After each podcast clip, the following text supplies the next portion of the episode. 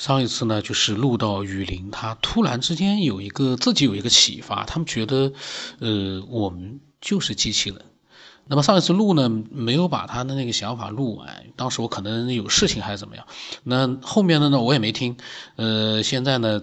我想继续往下听，看看雨林到底他讲了一些什么样的一些他自己的感悟啊，或者是自己的一些新的想法。那就是啊。心学的里面基本观点是符合这个个体定位的一个标准的，就是说，呃呃，我们不用太过于纠结无奈的事情，但是我们具有高度的主观智能创造的呃空间和范围的，但这个不是以呃个体生命体所所设定的什么规则，呃设定的什么道德依据啊，那个只是在一定的时空局限下，一定的。呃，群体数量局限下维持群呃群体稳定和谐的一个自我呃建立的规则，这足以说明我们整体的生态程序的智能化，呃，它就是已经发展到相当大的程度，具有自我再设定的能力，自我再设定的能力。这其实也是一种自我防，这其实也是这其实也是一种自我防止崩溃的呃一种智能体现，它是一种高等的智能啊，高等的智能。现在再想想这些问题，一下子全部都明了了。所以呢，这样的话对个体生命的延续和生活的指导意义，我觉得在什么地方呢？就是说，不用过分的去强调那个呃呃呃呃不可抵抗的约束力，但是也不要过分的呃相信自己的呃无限呃控制力啊。然后呢，而是应该基于自己内心的呃最基本的诉求啊，在能够抵御和维持自己所在的生态群体的整体平衡的环境下，尽可能的创造，尽可能的创造个体的生存的呃能力，嗯，财富。智商、人际关系等等等等，当然这些一切都是在程序范围内的啊，程序范围内的，只不过它具有极强的这种拓展性。换句话说，不是以什么呃所谓的好人道德标准来依据，而是以个体对整个进化啊，个体对进化有用的动作。都通通是这个程序范围内最有利于个体生命力进化的一个条件啊，这个我是有清晰的认识的，这也就解释了为什么有很多呃我们看起来做了很多坏事的人，但是他的那个创造的家族的繁衍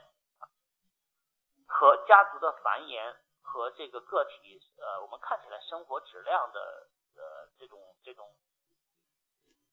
没有呃没有这个。呃，受到这个回馈的回吃的呃这种这种这种结果吧，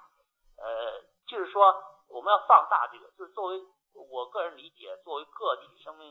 呃，跟整个外界的所有接触过程中，心学的一些判断思想呢，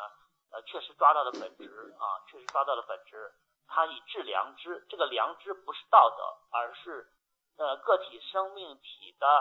呃，个体生命体的对外界的最初的最基本的诉求，这种诉求呢，它必须有利于呃这个整体的智能的进化的贡献度啊，贡献度。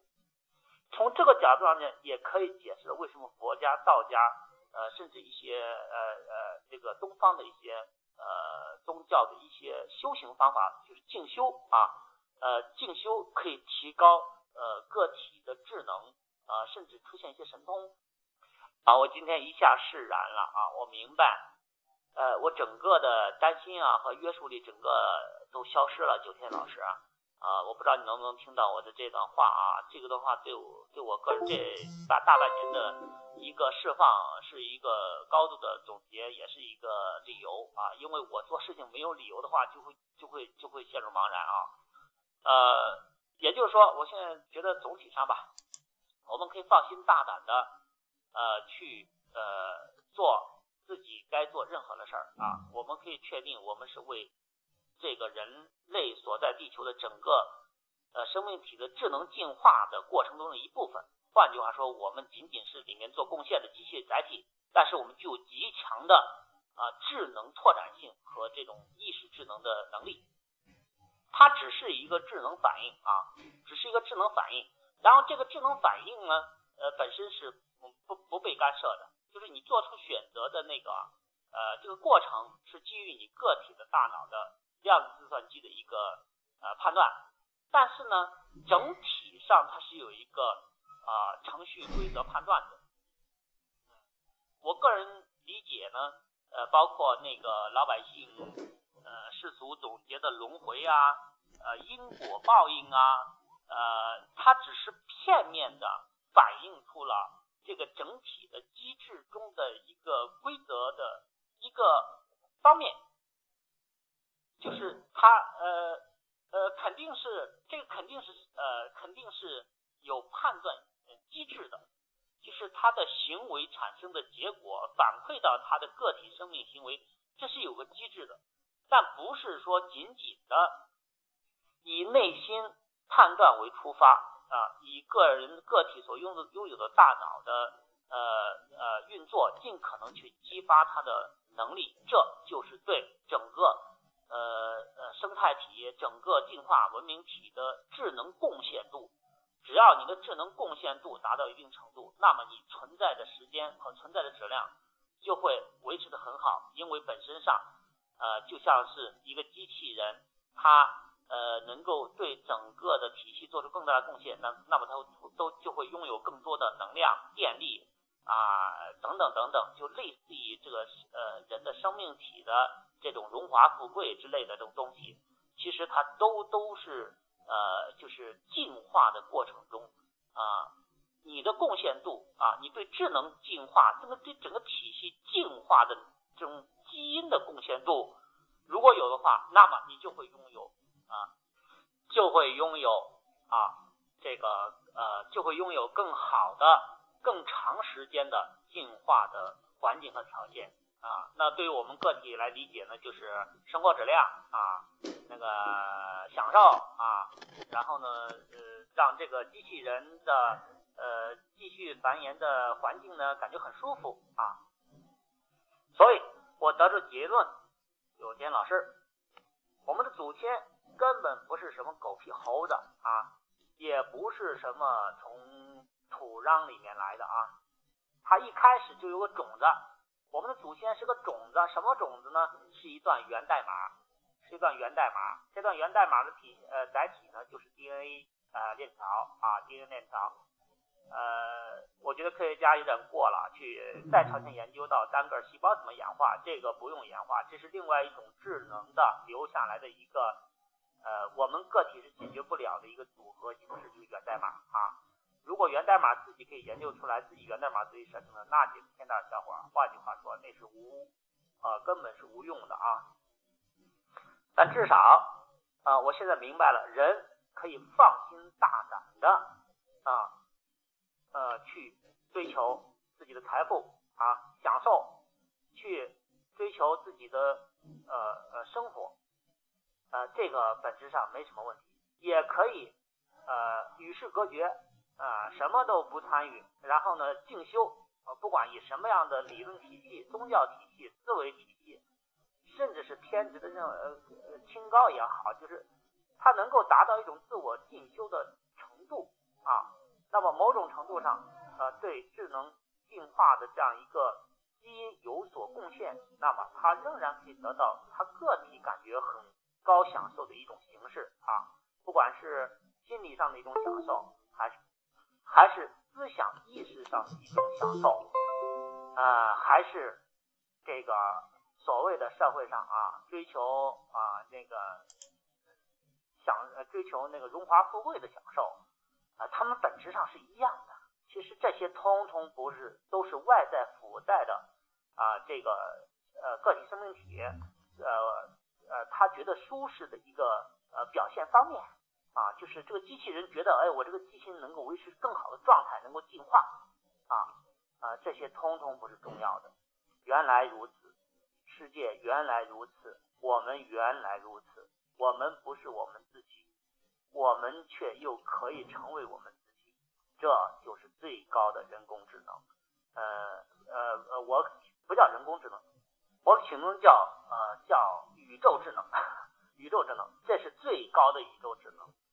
让我们啊这个把束缚自己的思维给放掉吧，因为束缚自己，同时自己创造出来束缚自己的思维，是我们人呢啊作福自见，就是自己